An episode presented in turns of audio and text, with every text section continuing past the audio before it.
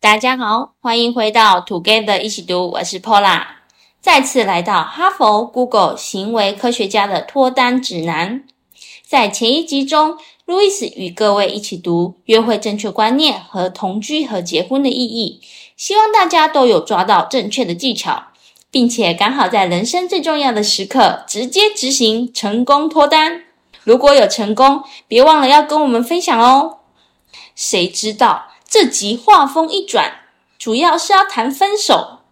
哎呀，我以前也曾经是个天真烂漫、单纯的小女生，相信一生一世的爱情。但现实教会了我这很天真的观念。希望大家不会有这个需要，但以备不时之需，还是跟我们 Together 一起读。我们要做到，要么不出手，一出手就是武林高手。明明是一本脱单指南，怎么会在说分手这件事呢？感情路上会遇到形形色色的人，难免必须忍痛分开或逃命似的甩人。有太多的情况无法一一说明。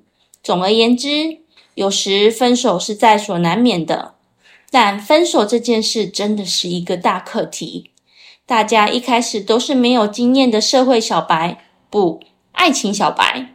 在过程中边走边学习，接下来的三个章节就是提供一些方法和策略，希望大家可以少走弯路，将伤害降到最低。我们进入第十四章，抓对甩人的时间点，太早或太晚分手都是损失。重点是帮助你了解目前这段感情处于光谱中的哪一个定点，将透过下面这一个问题。回答这个问题的时候，你必须尽可能的诚实，并且快速思考自己的答案。要的是直觉反应。准备好了吗？那我要问你喽，请问，如果现任伴侣是你衣橱中的一件衣服，他会是哪一件？这个问题很抽象，很荒唐，但它能揭露一个人内心真实的感觉。书中有举一些个案的答案，以及它代表的意义。有些人说，他的伴侣是温暖的大衣或舒适的毛衣，那代表他们认为伴侣是他们的支持。有人回答是一件羊毛衣，可以保暖，但穿太久会痒，则是揭露了对关系的不满。最后一个有人回答，另一半就像那种破旧的长袖棉衫。虽然你很喜欢这件，但不会穿去重要的场合。那这回答就非常明显喽，表示他已经长大，不适合这段关系，不再以这段关系为傲，不想再付出投入。因此，作者就直接点名，并且告诉他，你应该要脱下这件长袖棉衫，结束关系。决定要结束关系或修补关系时，通常会分成两类。太早分手和太晚分手。第一种，太早分手的人，他没有给关系发展的机会，就急忙离开。他们把热恋当成恋爱，希望整段关系都能充满最初的激情。他们低估了学习维持健康关系的机会成本。这种行为造成的问题，不只影响被甩的那方，自己也永远学不会怎么当个长期伴侣。如果你想维持长期关系，你最后还是要全心投入在某个人身上，试试看这段感情是不是能往下走。第二种，太晚分手的人，一直不分手，他们受到沉没成本谬论和损失趋避的影响。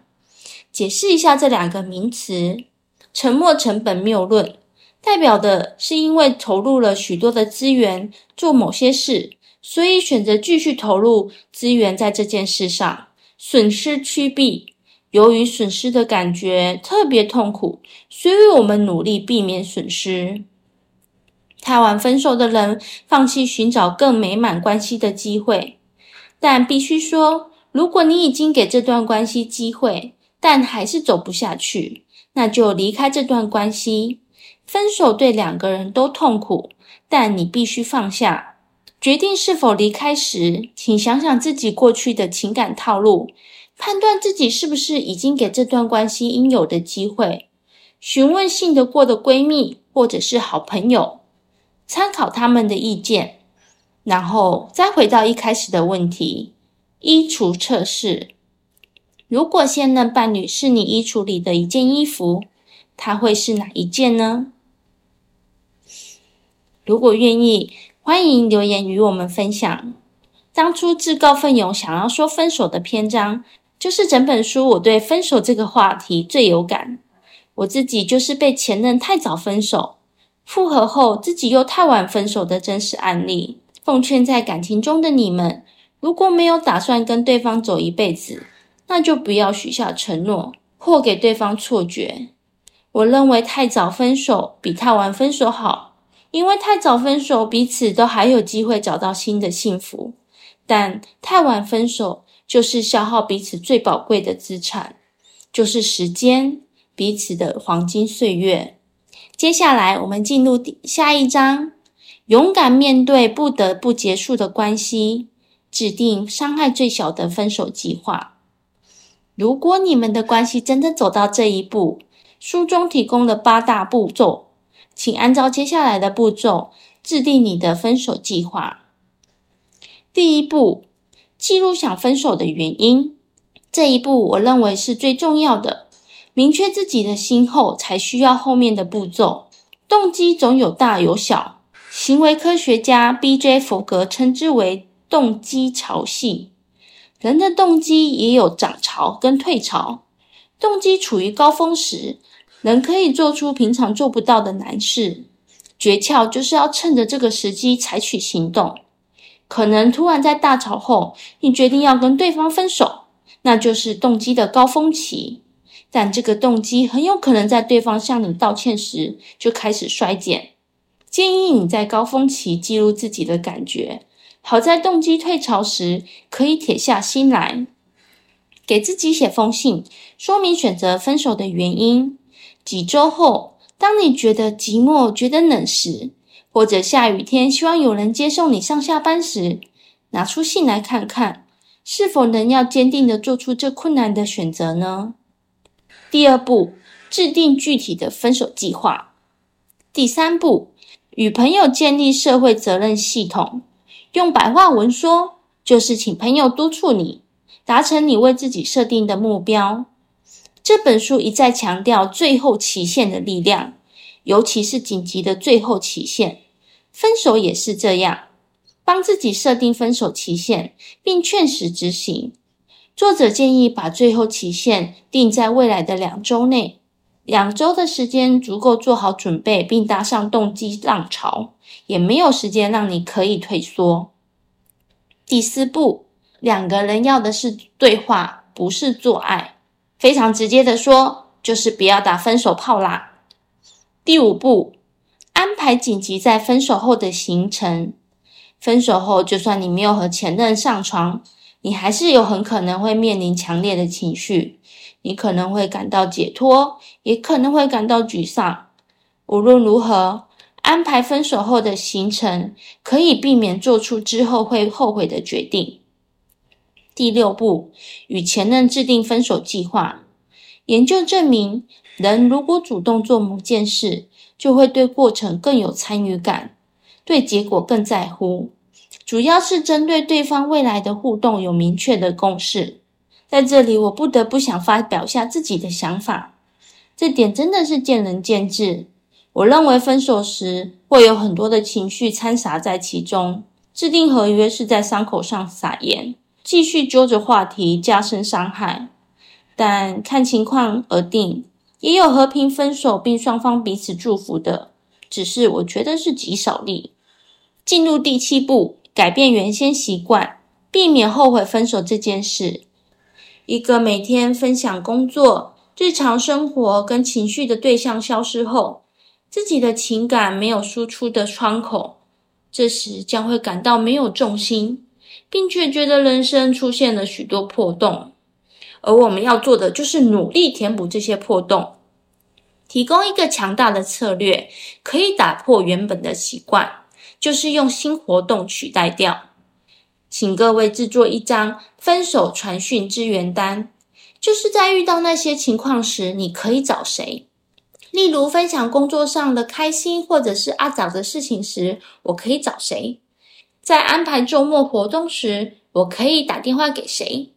讨论社会议题或者是全球趋势的新闻时，我的对象是谁呢？这些等等，找到日常生活中可以分享的对象。最后一步，第八步就是别当分手好人。走完这八步，除了试图将伤害降到最低外，我认为也是最后一次的自我对话。有点像咨询婚姻顾问一样，可以更明确的清楚自己的想法，是真的看到这段关系的尽头，还是只是一时气头上？在当决定和对方分手后，请开始制定计划，思考要说的话，避免恐怖情人和事态失控。一定要选择安全的对话时间与地点，记住要态度和善，但立场坚定。接下来进入第十六章，挺过分手的心碎时刻，转换分手阴霾的四大捷径。书中作者提供的四大捷径的理论基础呢，是框架效应 （Framing Effect），指的是人对事情的评估经常受到事情呈现框架所影响。无论是外科医师评估风险，还是因为分手而心碎的人，要思考怎么放下。作者认为，呈现框架正是分手后可以释怀的关键。改变呈现框架，也可以加速恢复过程。与其把分手当作惨痛的损失，不如把分手当作是一种获得，一种给你权利，让你改善长远人生的机会。接下来就是四种重新框架分手的方式，让你从心碎中恢复。而这关键就是改变对待事情的观点。方法一：思考这次分手的正面之处，请把忧伤转换成宣言，写下分手带来的正面影响，可以条列式、画图或者任何你喜欢的形式。方法二：思考这段关系的负面之处。好吧，因为不是每个人都可以马上正面思考。那我们就使用方法二，在黑暗中寻找光明，写下那段感情中的负面之处，列出伴侣讨厌的地方，两个人关系不再那么好的原因，或你为了这段关系而放弃的自我。方法三，重新发现自我，重新找到自我认可，做那些原本很喜欢，但在交往时放弃的活动。列出那些因为前任不喜欢而放弃的活动，例如去海边或听现场演唱会等等。重新开始从事那些活动吧。方法四，把分手当作学到教训，改善未来选择的机会。把重点放在你学到的和未来会做出的改变，脱离消极想法，认为时间一过，无伤不愈的心态。改采纳更积极、找到意义、无伤不愈的思维。以上就是作者针对分手这件事提供给读者的理论建议跟实作步骤。最后跟各位说说本篇中我超级有感触的一段话：提出分手的那方可能在分手前就经历负面情感，而且可能持续一年以上。所以他们在实际分手时不需要那么多的时间疗伤。如果分手后没有预期的那么难过，请别担心，不是你无情，你只是交往时已先感到难过，而现在已经准备好放下了。而分手的那方的过程，很可能从关系结束的当下才开始，所以疗伤的时间比较长是正常的。只要谈到分手，其实没有不伤的，很现实，很残酷。我记得自己在结束一段十一年的感情时，我跟艾琳只淡淡的留了一句话说，我提分手了。她也只淡淡的回我一句：提分手的人不代表就不伤，就呼应了前面的那段话。说到感情，就像家务事，剪不断，理还乱。任何人跟我分享他感情的事。我都给予绝对的尊重，没有任何批判，因为我不是当事人，我不会体会那其中的纠结跟难过。不得不说，这本书的章节安排反差感真的很强。在本集与你们一起分享分手的主题后，下一集将由人妻艾琳与各位一起读走上红毯的准备。若你即将步入婚姻，或者最近有想婚的念头，绝对不要错过哟。艾琳将以她自身经验与各位一起读，肯定连接感超强的啦。最后，如果喜欢我们的节目，也请给我们五星好评，并且推荐给你身边也喜欢阅读的朋友。也欢迎留言写下你对这集的想法与意见。祝大家有一个愉快美好的一天！Together 一起读，与你下次见。